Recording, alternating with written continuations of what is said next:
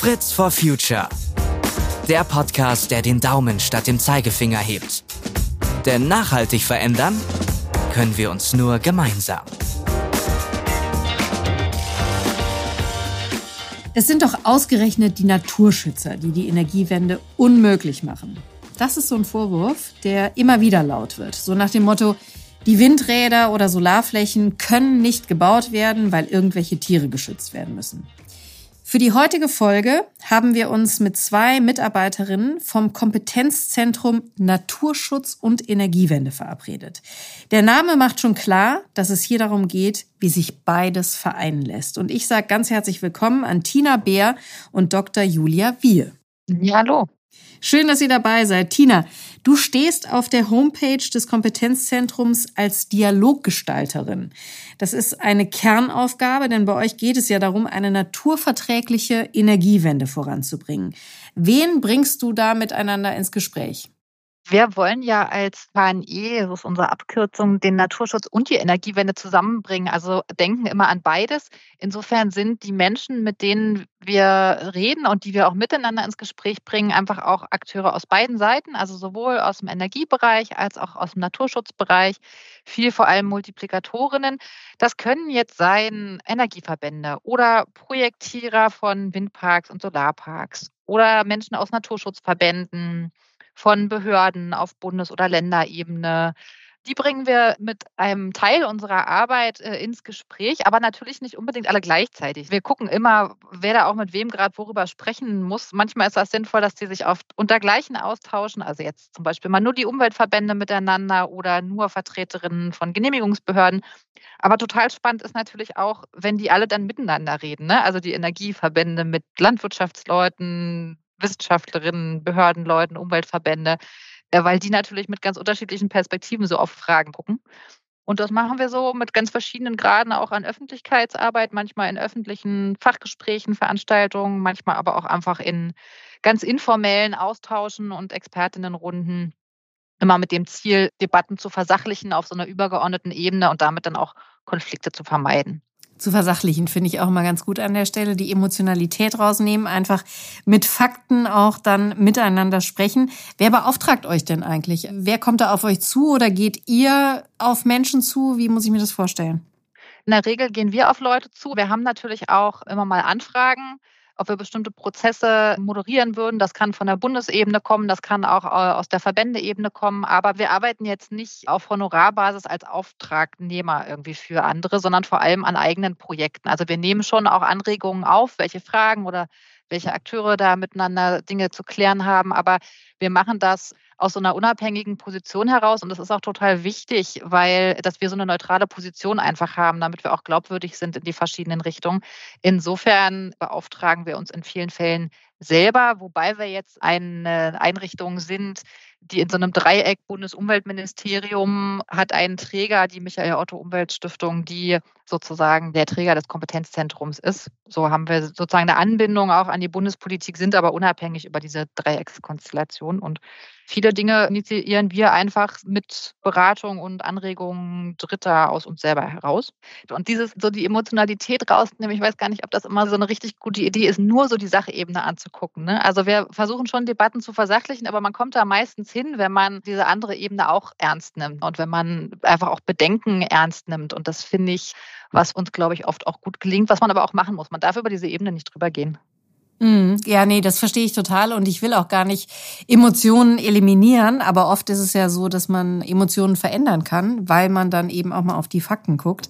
Lass uns das doch mal an einem konkreten Beispiel, ohne dass du jetzt da Namen und Orte nennen müsstest, aber so ein Fall, der immer wieder auftaucht. Also die Geschichte könnte anfangen mit der Bund will Windräder aufstellen. So, und was passiert dann? Wann würdet ihr da reingehen und eure Unterstützung anbieten? Ja, also die rufen jetzt auch nicht bei uns an und sagen, wir wollen Windräder aufstellen, wie geht denn das jetzt schneller? Aber ich glaube, die Menschen, mit denen wir arbeiten, die wollen auch alle was ganz Ähnliches. Es gibt eine große Akzeptanz auch für die Energiewende. Es gibt eine große Akzeptanz insgesamt auch für Naturschutz. Aber der Teufel liegt halt im Detail. Und gerade beim Ausbau erneuerbarer Energien ist das halt so, dass durch diese Dezentralisierung, ne, also früher hatten wir so zentrale Kraftwerke, so Kohle-Atomkraftwerke, die sind dann sehr groß gewesen und an wenigen Orten. Jetzt haben wir erneuerbare Energien an ganz vielen Orten, was viele Vorteile hat aber dadurch auch näher an die Menschen ranrückt. Und dann muss ich eben gucken, was versöhne ich wie miteinander. Bei der Windenergie zum Beispiel ist das so, dass ich äh, natürlich will, dass Windparks gebaut werden und trotzdem habe ich sowas wie das Bundesnaturschutzgesetz und habe Schutz von bestimmten Tierarten und den muss ich natürlich genau wie bei anderen Bauvorhaben auch da auch berücksichtigen. Und dann ist die Frage, wie kriegt man denn das gut hin, dass sich das nicht im Weg steht? Und ein Thema, was wir uns im Bereich Wind da zum Beispiel, wie viel arbeiten, ist das Thema Antikollisionssysteme. Also das sind so Radare und Kameras so an Windenergieanlagen, die jetzt Vögel erkennen können und dann die Rotoren notfalls abschalten. Und da ist es zum Beispiel die Idee, wenn es jetzt seltene Vögel oder geschützte Vögel im Umkreis einer Windenergieanlage gibt, dann müssten entweder die Windenergieanlagen während der Brutzeit abgeschaltet werden oder aber, wenn man so eine Systeme hat, nur wenn die wirklich fliegen und erkannt werden.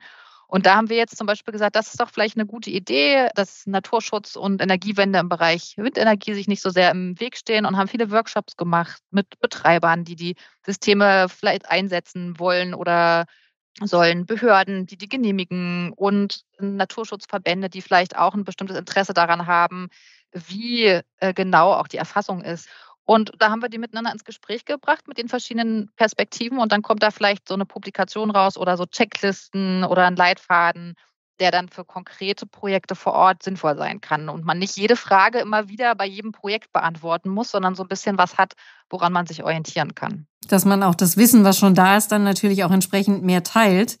Ihr bietet ja zusätzlich auch an, dass ausgebildete Mediatorinnen und Mediatoren reingehen können mit in die Gespräche oder zugezogen werden können. Wann kommen die zum Einsatz? Wann ist das nötig? Wir machen viel Dialogarbeit auf so einer übergeordneten Ebene für so generelle Fragen. Und dann gibt es natürlich aber auch jeden Tag vor Ort die ganz konkreten Projekte. Ein Windpark soll gebaut werden, Solarpark soll gebaut werden. Und die ähnlichen Interessenbeteiligten, die ich so auf Bundesebene vielleicht habe von den Akteuren, habe ich natürlich auf einer lokalen Ebene auch. Da gibt es jemanden, der einen Solarpark oder einen Windpark bauen will, die damit Geld verdienen wollen, aber auch klare Regeln brauchen, Behörden, die die Anlage genehmigen sollen und da auch eine verlässliche Grundlage brauchen, die Naturschutzseite, die irgendwie vielleicht Arten schützen will, betroffene Bürgerinnen, Bürgermeister, die sozialen Frieden wollen oder aber auch Steuereinnahmen und alles Mögliche. Die gucken alle mit verschiedenen Perspektiven da drauf und nicht immer sind die sich da so total einig. Und das ist so bei ganz konkreten Projekten vor Ort, dass wir sagen, ja, da ist oft neutrale Moderation auch ganz frühzeitig eine gute Idee. Gar nicht erst, wenn der Streit schon vor Ort so groß ist, dass gar keiner mehr miteinander redet, sondern am besten eigentlich, wenn die Prozesse gestartet mhm. werden. Ne? Also wenn ich eine Idee habe und ganz einfach, um möglichst früh ganz viele Akteure einzubinden und dann äh, Konflikte zu vermeiden. Das klingt sehr sinnvoll, vor allen Dingen möglichst früh jemanden einzubinden, der da ein bisschen neutraler drauf schaut. Wir haben jetzt so von den Klassikern, will ich mal sagen, gesprochen, ne? Windparks oder Solarparks auch. Was gibt es sonst noch für ähm, Themenfelder oder Bereiche, wo es um den Ausbau der Erneuerbaren geht, wo das mit Naturschutz auch versöhnt werden muss, die vielleicht gar nicht so bekannt sind oder die viele nicht auf dem Zettel haben? So ganz grundsätzlich betrifft das Thema, glaube ich, alle erneuerbaren Energien in der einen oder anderen Form. Also wir haben das natürlich auch bei Biomasse und Wasserkraft, so, ne, aber für Deutschland am meisten Bedeutung hat halt Wind und Solar. Und deswegen konzentrieren wir uns als Kompetenzzentrum Naturschutz und Energiewende auch neben Wind vor allem auf die naturverträgliche Gestaltung jetzt von Solarparks. Und da ist auch viel Potenzial drin, gerade so im Bereich Solar. Bei Wind ist es ja so, ich kann konfliktarme Standorte mir angucken oder Vermeidungsmaßnahmen diskutieren, also wie die Folgen auf Arten und die Natur möglichst vermieden wird und die negative Folgen verhindert werden. Aber bei PV steckt auch noch ganz viel Potenzial drin, einfach Synergieeffekte zu nutzen, wo auch positive Wirkungen auf die Biodiversität zum Beispiel entstehen können. Ne? Also das kann jetzt sein, entweder bei so ganz normalen Solarparks, wenn man guckt, was für Modulabstände sind da sinnvoll, wie wird die Fläche konkret gestaltet, wie attraktiv für Flora und Fauna, für welche Arten. Oder bei Agri-PV zum Beispiel, also der Mehrfachnutzung zwischen Landwirtschaft und PV und dann auch die Frage, wann ist denn das so, dass da auch noch ein Mehrwert für die Biodiversität entsteht? Oder aber auch bei Moor-PV, auf die ja so mit ganz unterschiedlichen Perspektiven geguckt werden kann. So, und da sind wir beim Thema, wo ich jetzt mit dir, Julia, gerne mal tiefer einsteigen würde. Du bist Referentin für naturverträgliche Solarenergie und Deswegen würde ich mit dir gerne nochmal konkreter reingehen in das Thema Moore in Kombination mit Solarenergie. Also ganz kurz zur Einordnung. Wir versuchen in Deutschland gerade viele ehemalige Moore, die für die Landwirtschaft trockengelegt worden sind vor vielen Jahren, wieder zu vernässen, weil Moore fantastische natürliche CO2-Speicher sind. Und dass das gar nicht alles so einfach ist, darauf will ich jetzt hier gar nicht umfassend eingehen. Das werden wir mal in einer anderen Folge besprechen. Aber ich habe über diese Möglichkeit und über dieses Thema mal bei LinkedIn geschrieben und habe dann auch erwähnt, dass man auf diese Moorflächen, auf diese wiedervernässten Flächen laut ExpertInnen eben auch Solarenergie draufsetzen kann, das sozusagen doppelt sinnvoll ist und genutzt werden kann. Und da gab es aber direkt auch Widerstand und äh, da haben Menschen mir auch kommentiert, das sei ja eine ganz schlechte Idee, vor allen Dingen für die Natur. So, Julia, jetzt kommst du. Welche Herausforderungen haben wir denn da, wenn wir jetzt zum Beispiel in Mooren Solarpanel draufsetzen in Bezug auf die Natur? Worüber reden wir da? Warum kamen da diese Kommentare? Ich würde mal schätzen, die Kommentare kamen vor allem, weil es sehr viele verschiedene Moorlebensräume gibt in Deutschland. Also es ist ja auch wirklich verteilt über das ganze Land, auch wenn der Schwerpunkt im Norden liegt. Und es hat jeder so ein bisschen ein anderes Bild im Kopf, wenn man den Begriff Moor fallen lässt. Nicht? Und ein intaktes Moor ist ja auch ein sehr sensibler Lebensraum und dann ist natürlich die Sorge groß, wenn man da jetzt technische Anlagen in diese Moore setzt, dass da negative Auswirkungen entstehen. Und das kann man ja auch nicht wegdiskutieren. Die Solarparks verändern natürlich die Landschaft. Im Moor müsste man jetzt zum Beispiel berücksichtigen, da sind viele Arten, die das Licht brauchen. Und dann ist die Frage, wie stark verschatten die Module? Ist dadurch der Lebensraum dann gefährdet? Und werden diese Arten möglicherweise verdrängt finden, aber woanders keinen Lebensraum, weil es zu wenig Moorflächen noch gibt? Das ist sicherlich die Sorge, die da im Hinterkopf ist. Aber die naturschutzfachlich wertvollen Moore sind in der Regel in Schutzgebieten gesichert und können dann auch gar nicht bebaut werden, sollen auch nicht bebaut werden sondern es sind vor allen Dingen die Flächen interessant, die, wie du sagtest, landwirtschaftlich genutzt wurden, trockengelegt wurden und daraufhin auch stark degradiert sind und auf denen dann auch eine Nutzungsänderung stattfinden muss. Und da wäre PV eine mögliche Alternative zur bisherigen Bewirtschaftung.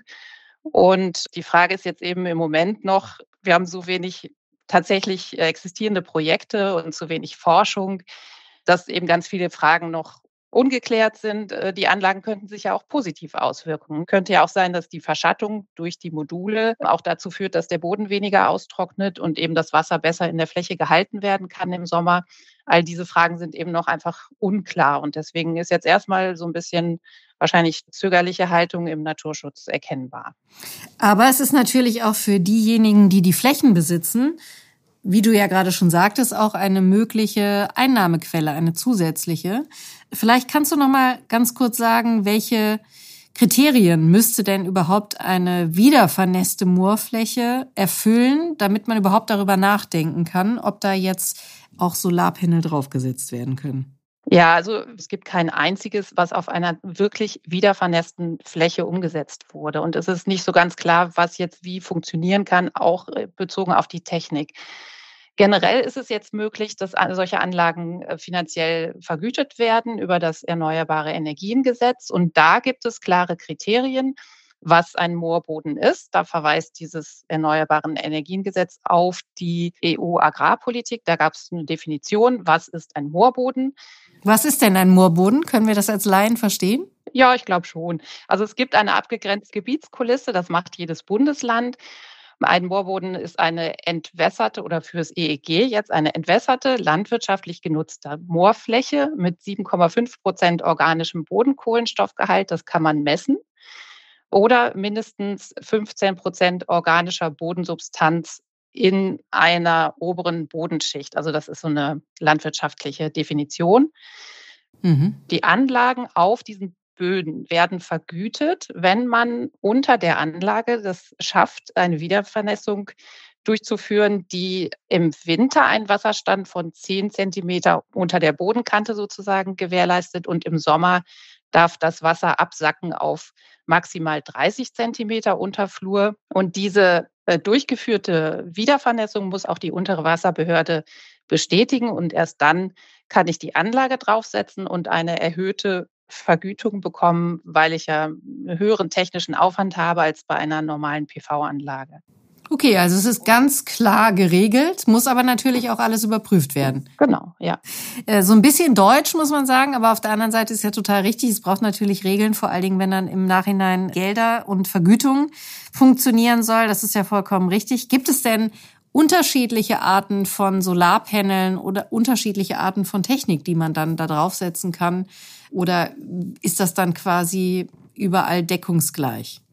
Nee, das würde jetzt entsprechend dem Standort die Technik ausgewählt. Also es gibt in den Projekten, die wir kennen, die aber alles nur Projekte in den Kinderschuhen sind, gibt es verschiedene Varianten an Modulen, die verwendet werden, weil es immer um diese Frage geht, wie viel Licht kommt auf den Boden. Das ist ganz wichtig, dass der Moorboden mit Vegetation bedeckt ist, damit eben keine weiteren Treibhausgase austreten. Das heißt, ich brauche das Licht unter den Modulen eigentlich, damit sich Vegetation ansiedeln kann. Und das heißt, einerseits, ich brauche diese speziellen Module, die eben lichtdurchlässig sind, oder ich brauche weite Reihenabstände mit einer Aufständerung, die den Boden nicht weiter schädigt. Die Aufständerung muss auch ein bisschen länger sein als bei normalen PV-Parks und vor allen Dingen wahrscheinlich auch beschichtet. Sie muss ja 30 Jahre in, oder 20 mindestens in diesem sauren Milieu auch durchhalten, die Technik. Ich kann nicht ständig auf diese nasse Fläche, die ja auch nicht mit schwerem Gerät äh, zu befahren ist, da kann ich nicht dauernd irgendwelche Wartungsarbeiten durchführen. Also das muss schon auch eine stabile Technik sein. Und es gibt auch Projekte, die tatsächlich ganz ohne Aufständerung versuchen auszukommen. Dann wären das so Module, die so ein bisschen wie bei Floating PV eher auf dem Boden aufliegen und gar nicht verankert sind im Boden. Und das wäre dann, ja, würde dem Bodenschutz dann besonders entgegenkommen an den Stellen. Das ist äh, super spannend, also welche unterschiedlichen Möglichkeiten es da gibt. Muss man solche Flächen dann eigentlich anders versichern aufgrund der Technik, die dann da drauf steht, als jetzt zum Beispiel früher, wenn es nur landwirtschaftliche Fläche war? Also es gibt äh, generell bei PV-Parks dann natürlich die Fragen der Versicherung, Brandschutz und so weiter, die dann andere sind, weil es einfach eine technische Anlage ist, die in der Landschaft steht und ja auch Strom führt. Insofern gibt es dann natürlich ganz andere Auflagen. Das ist eben das Problem in Anführungszeichen oder die Herausforderung bei Solarparks, dass sie, wenn sie komplett eingezäunt sind, was aus Versicherungsgründen nötig ist, dann bilden sie eben auch eine Barriere in der Landschaft äh, für die Kleinsäuger oder auch für Wild. Und äh, da muss man dann eben einen Zaun finden, der dann ein bisschen durchlässig ist, zumindest für die Tiere, aber eben den Diebstahl verhindert. Das ist immer die Sorge der Versicherungen, dass die Module dann geklaut werden. Ist jetzt beim Moorboden vielleicht aber sowieso auch schwierig. Möchte man nicht so gerne reinsacken ne, in das Moor, da hast du vollkommen recht. Aber trotzdem natürlich total spannend an der Stelle auch wieder, dass man eben beides mitbedenken muss. Ne? Auf der einen Seite die Sicherheit und dass eben nicht geklaut wird, auf der anderen Seite, dass natürlich auch die Tiere weiterhin Zugang haben. Also auch hier wieder diese Vereinigung von Energiewende auf der einen Seite und Naturschutz auf der anderen Seite. Wie arbeitet ihr denn eigentlich innerhalb des Kompetenzzentrums zusammen? Habt ihr überhaupt Überschneidungen? Ich gehe mal davon aus. Julia, wie arbeitest du konkret mit Tina zusammen oder zumindest mit Leuten aus ihrem Team und umgekehrt? Julia, fang mal an. Ja, also wenn wir beim Beispiel MoorPV bleiben, da waren Tina und ich beide schon zu Beginn beteiligt. Also es war klar, das EEG sieht jetzt vor, das ist vergütungsfähig. Und dann haben wir uns die Frage gestellt, Mensch, welche Flächen könnten das denn sein? Wie müsste denn die Technik überhaupt aussehen? Was ist damit eigentlich gemeint mit dieser gesetzlichen Regelung, die es letztes Jahr Ostern dann auf einmal gab? Und dann haben wir uns erstmal mit Expertinnen und Experten und uns bekannten Personen aus der Verwaltung zusammengesetzt, die sich mit dem Moorschutz befassen und haben uns erstmal da ein Bild gemacht, wie ist die Lage aus Sicht des Moorschutzes und des Naturschutzes. Dann haben wir auch Kontakt aufgenommen zu Betreiberinnen und Betreibern und das machen wir eigentlich gemeinsam, dass wir diese Termine durchführen, dass wir daraus dann neue Fragen ableiten, die sich für möglicherweise weitere andere Akteursgruppen ergeben Und dann haben wir daraus auch, als wir dann eine größere Veranstaltung durchgeführt haben mit einem größeren Akteurskreis, da waren dann Betreiberfirmen mit dabei, da waren auch andere Verwaltungen dabei, auch Personen aus der Landwirtschaft waren mit in der Runde. Und nach diesem Austausch haben wir dann ein Papier verfasst, wo wir das mal zusammengeschrieben haben, was es zu beachten gibt und wie die zukünftige Entwicklung abgeschätzt werden könnte. Und sowas machen wir dann auch gemeinsam, dass wir gegenseitig uns Anregungen geben, was in diesen Texten fehlt. Tina immer aus diesem Blickwinkel des Dialogs und ich eher so aus der fachlichen Seite, aber das ergänzt sich ganz gut. Wir machen ja am KNE allgemein viel Fachinformationen, Beratung und Dialogarbeit. Also Beratung ist so jeder, der kann sich eigentlich an uns wenden und auch eine Frage stellen oder kriegt dann auch sozusagen Antwort. Und bei manchen Dingen, die generalisieren wir dann auch nochmal auf einer höheren Ebene. Und so lief das da auch. Ne? Also es gibt oft die Frage in der Fachinformation, so dieses, was gibt es denn an Wissen schon auch und was man aufbereiten kann oder wo wir Wissenstransfer organisieren können. Und das ist eher so die fachliche Seite. Und als Dialogseite gucken wir dann immer parallel auch, wie ist denn die Gemengelage? In dem Moor-Beispiel, genau, was Julia äh, so schön gerade beschrieben hat, war das dann so, ja, dann kommt ein Thema auf und dann denkt die Naturschutzseite oder die Naturschutzbehörden auch, ja, jetzt brauchen wir sofort Kriterien, wann das erlaubt sein kann oder wie wir das alles steuern. Und dann kommt aber so die Frage auf, ja, hat eigentlich mal jemand mit den Betreibern auch gesprochen? Ist das für die überhaupt attraktiv? Wird das überhaupt angenommen? Was denken die sich eigentlich dazu? Oder was gibt es auch für Erfahrungen aus anderen Wiedervernässungsprojekten oder was sagt die Landwirtschaft dazu? So Dinge überlegen wir uns dann und bringen die ins Gespräch. Und wenn dann so Diskussionen öffentlich auch stattfinden, dann kommt hinterher wieder die Schleife, dass aus dem Dialog auch wieder Inhalte entstehen, weil wir Diskussionen zusammenfassen, geteiltes Wissen dann wieder aufbereiten für interessierte Menschen und dann auch gut beraten können. Weil du es gerade so konkret auch angesprochen hast, das finde ich noch eine ganz interessante Zusatzfrage. Wie reagiert denn die Landwirtschaft überhaupt auf diese Idee, Wiedervernässung von Mooren und dann möglicherweise zusätzliche Einnahmequelle durch Solarpanel? Das ist äh, sehr gemischt, ehrlich gesagt. Also ich glaube, da ist auch großes Interesse, denn die Notwendigkeit, eine andere Nutzungsform zu finden, ist ja auf jeden Fall da. Also die Flächen müssen nass werden, damit sie nicht weiter ausgasen. Das ist ein sehr, sehr großer Faktor des Landwirtschaftssektors, ne, dass da einfach ganz viel aus diesen mhm. Flächen rauskommt. Und äh, mit der jetzigen Wirtschaft, Acker- und Grünlandwirtschaft, äh, funktioniert das nicht auf nassen Flächen. Trotzdem ist es natürlich schwierig, das wissen Sie dann ja auch aus der Landwirtschaft. Jetzt haben Sie die Flächen gerade alle trockengelegt und verteilt und jeder ist zufrieden und schwupps, wenn ich jetzt einen Schlag nass mache, dann ist der Nachbar aber auch mit betroffen. Also ich kann schlecht eine einzelne Fläche vernässen. Und dieser Prozess der Wiedervernässung ist einfach sehr großräumig, betrifft je nach, wie das Wasser dann fließt in den Flächen und je nach Bodenverhältnissen eben mehr auch als nur eine Kommune. Und deswegen ist dieser Prozess sehr komplex. Wo viele Beteiligte dabei sind, ne? mit denen man dann reden muss. Genau. Und eben auch neue Beteiligte, also nicht mehr die nur am Solarpark Beteiligten, sondern eben auch noch die Wiedervernässungsakteure. Ich habe kürzlich was Spannendes gelesen, was ich gerne nochmal mit euch diskutieren würde und da kann antworten, wer sich dazu berufen fühlt. Und zwar in der Frage der Windenergie ging es da konkret darum, dass eine Kommune in Sachsen-Anhalt sehr viel Widerstand hatte gegen neue Windparks und neue Windräder. Und dann aber, als es hieß, okay, die Energie, die wir hier damit erzeugen, die bleibt dann auch hier in der Region. Wir können die in der Kommune sowohl für Privathaushalte als auch für die Wirtschaft hier vor Ort nutzen. Diese Regionalität, die Energie bleibt hier. Erlebt ihr das auch als starken, ja, ich will fast sagen, Gamechanger? Ja, also wir hören das vor allem auch von unseren Mediatoren und Mediatoren, die so unterwegs sind, dass Widerstände natürlich immer dann auch sehr groß sind, wenn die Menschen nicht so das Gefühl haben, dass diese Projekte was mit ihnen zu tun haben. Ne? Also in dem Moment, wo sie denken, ach, hier wird einfach irgendeine so Fläche verkauft an irgendeinen Investor, ich weiß nicht wie, mit dem haben wir nichts zu tun, der kennt ja die Region nicht, der schöpft hier nur äh, Gewinne ab. Was hat das mit uns zu tun? Wir haben wieder geringeren Strompreis und dann haben wir dafür aber die Windräder vor der Nase.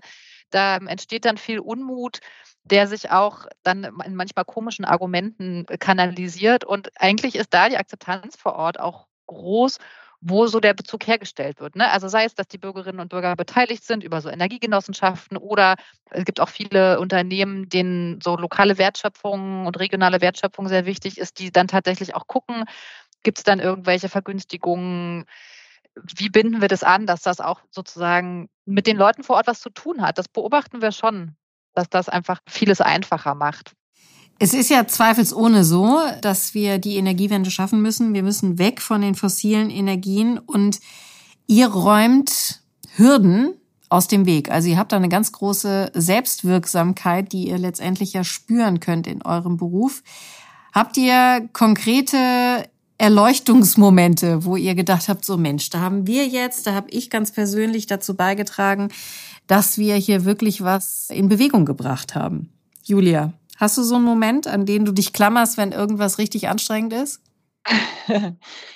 Also ich würde fast sagen, ich habe viele kleine solche Momente. Aber was wir jetzt ja nicht haben, ist, dass wir jetzt ein konkretes Projekt begleiten mhm. und dann müssten mhm. wir am Ende, das steht jetzt da, weil wir es geschafft haben. Was wir aber bekommen, ist die Rückmeldung von Teilnehmern oder wir Anfragen, die wir ausführlich beantworten. Und dann kommt auch tatsächlich ein Danke und das hat uns sehr weitergeholfen dann habe ich schon den Eindruck, dass wir auch bis runter zur lokalen Ebene wirken. Sei es mit dem Tipp, machen Sie einen schönen Zaun und nicht einfach einen Stabgitterzaun. so sowas hilft ja manchmal schon, dass der Park besser eingebunden ist ins Landschaftsbild und die Zufriedenheit steigt. Oder wenn Schafe drauf sind zur Beweidung und so weiter. Man kann da ganz viel machen und diese Tipps werden angenommen. Das freut mich schon. Wir wissen ja auch, dass da Leute Interesse an unseren Veranstaltungen haben und immer große Resonanz auch dann auf die Materialien kommt, die wir so rausgeben. Die Rückmeldung bekommen wir schon, ja. Tina, wie ist das bei dir? Es ist ja auch in den letzten Monaten wirklich wahnsinnig viel Druck in Sachen Energiewende entstanden, vollkommen zu Recht. Und insofern ist das Gefühl ja vielleicht noch mal größer, dass ihr eben auch Teil der Lösung seid.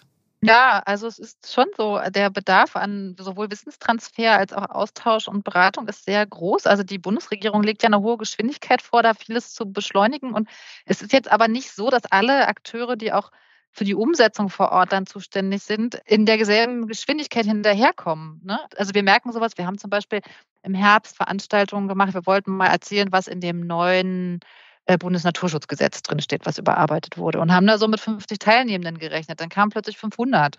Also das ist schon, dass wir mhm. merken, also dass die Leute wollen auch da hinterher sein, die wollen auch Energiewende naturverträglich mitgestalten, aber sie brauchen dafür auch einfach so ein bisschen Begleitung. Und ich würde auch sagen, es sind so viele kleine Momente, wenn so Teilnehmer uns spiegeln, dass sie den Austausch schätzen oder auch wenn in Diskussionen so Aha-Effekte entstehen. Also es sind tatsächlich so meine Lieblingsmomente, wenn so verschiedene Perspektiven in einem Raum sind und dann so ein gegenseitiges Verstehen da ist und dann auch so Vorbehalte abgebaut werden, dann denke ich immer, okay, jetzt ist wieder ein Schritt getan. Man weiß dann wieder voneinander, dass man eigentlich am selben Strang zieht. Und mir geht es oft so, dass ich denke, oh, das geht alles so langsam. Wir müssen uns eigentlich so beeilen ähm, mit dem Klimaschutz und es geht so langsam voran. Aber ich glaube, es braucht diese vielen kleinen Schritte und ohne Kommunikation und Geduld geht es nicht, weil wir brauchen nicht nur die Gesetze, sondern wir brauchen auch Menschen, die vor Ort alles umsetzen und brauchen eine Kultur des Gelingens. Und da tragen wir, glaube ich, immer so in kleinen Stücken dazu bei. Ja, das äh, glaube ich auch. Das ist ein ganz, ganz schönes Schlusswort. Und Kommunikation ist auch an der Stelle ganz, ganz viel wert. Und insofern, wir wünschen uns alle, dass ihr von den beschriebenen Momenten, viele kleine Momente, die es dann so wertvoll machen, dass ihr davon noch ganz viele habt, weil sie uns letztendlich alle weiterbringen und euch natürlich auch glücklich machen in eurem Job. Vielen herzlichen Dank, dass ihr heute bei uns gewesen seid. Ja, danke dir. Danke. Und wenn ihr diese Folge mochtet, dann zeigt uns das gerne mit eurer Bewertung auf Spotify oder Apple Podcasts. Wenn ihr Themenvorschläge oder coole Gastideen im Kopf habt, dann lasst uns das auch gerne wissen und schreibt uns das einfach in die Bewertungen rein. Wir freuen uns natürlich, wenn ihr den Podcast weiter verbreitet und von uns erzählt.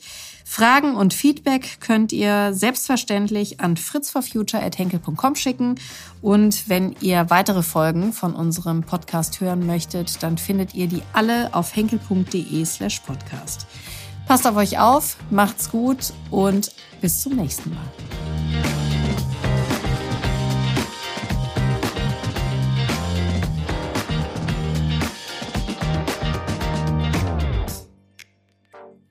Fritz for Future. Der Podcast, der den Daumen statt dem Zeigefinger hebt. Denn nachhaltig verändern können wir uns nur gemeinsam.